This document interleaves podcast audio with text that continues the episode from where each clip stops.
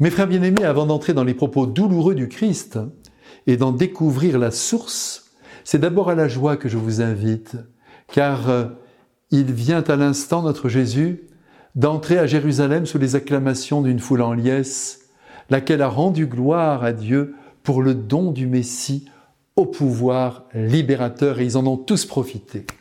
Rien ne lui a résisté pendant trois ans, vous le savez bien, ni le diable, ni la maladie, euh, ni même la mort.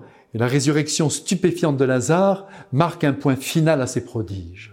Ce retour à la vie de son meilleur ami, comme vous le savez, a déterminé la caste des pharisiens à le faire arrêter, afin qu'il soit condamné à la peine capitale. Les jeux sont donc faits pour lui, mais la partie cependant se continue. Quel bonheur que de voir ainsi Jésus honoré, reçu comme l'envoyé de Dieu, l'ami des pauvres et des humiliés. Et oui, en effet, le peuple est là au rendez-vous, avec toute sa joie. Et c'est sur un anon que Jésus franchit les portes de la ville sainte. Mais ici, je voudrais tout de même rappeler que dans le livre de Daniel, il est dit expressément que si tout Israël était digne du Messie, eh bien celui-ci viendrait un jour sur les nuées. C'est assez mystérieux cette affaire. On peut imaginer le Christ, lui qui a marché sur l'eau, qui, qui s'est transfiguré en torche de lumière sur le mont Tabor, eh bien se présenter tout à coup dans les airs.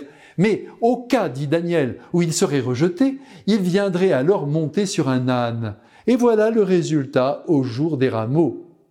Et c'est pourquoi, malgré l'accueil royal qui lui est réservé, la peine ne quitte pas son cœur et son esprit. Il sait que la caste des pharisiens, il sait que les autorités religieuses de son pays sont contre lui et il en souffre terriblement. Et c'est pourquoi, sur le chemin du retour, en redescendant le mont des Oliviers, face au temple, la maison de son Père, qu'il contemple, il pleure sur Jérusalem. Ah, si toi aussi, comme le peuple qui vient de m'acclamer, tu avais reconnu en ce jour ce qui donne la paix. Eh bien, si Jérusalem, qui, est le siège du pouvoir religieux, la Rome d'Israël, n'a pas reçu l'Évangile, les sociétés de notre temps, la nôtre, comme nos cœurs d'ailleurs certains jours, résistent aussi à la pensée du Christ. Et c'est par là que se fomentent les guerres, les tensions entre les hommes, au nom des intérêts particuliers et de la rivalité qui régit les rapports humains, que dis-je, les rapports inhumains.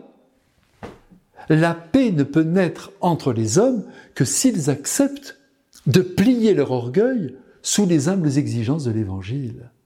Ce sont nos esprits non évangélisés qui mettent en péril la paix entre les pays, mais aussi dans nos communautés, comme dans nos familles.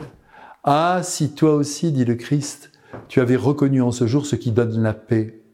Et Jésus poursuit, viendront pour toi des jours où tes ennemis t'encercleront, t'anéantiront, toi et tes enfants, parce que tu n'as pas reconnu le moment où Dieu te visitait.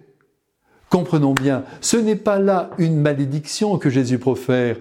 Il rappelle simplement que ce que l'on sème, on le récolte. C'est une loi qui se vérifie tous les jours. À ne pas suivre le Christ et le double commandement qu'il nous a supplié de mettre en œuvre, amour pour Dieu, amour pour le prochain, l'homme s'imaginant tout à coup être le centre du monde, il pense avoir tous les droits y compris celui de dominer ses frères. Sa conception de la réussite humaine se résume alors à accumuler de l'argent. Par là, les milieux sociaux se referment sur eux-mêmes, l'amour ne circule plus librement, la violence s'empare des esprits, les exactions commencent et les angoisses vont bon train. Là encore, la paix du cœur est compromise. Alors, Laissez-moi vous dire qu'en ce moment où je vous parle, à travers cet évangile, Jésus vous visite. Aussi je vous le dis avec amour et pour votre plus grand bien, ouvrez-lui la porte de votre cœur, et quelles que soient vos souffrances, vos épreuves, sa paix vous envahira. Il me reste à vous bénir et je le fais de grand cœur. Amen.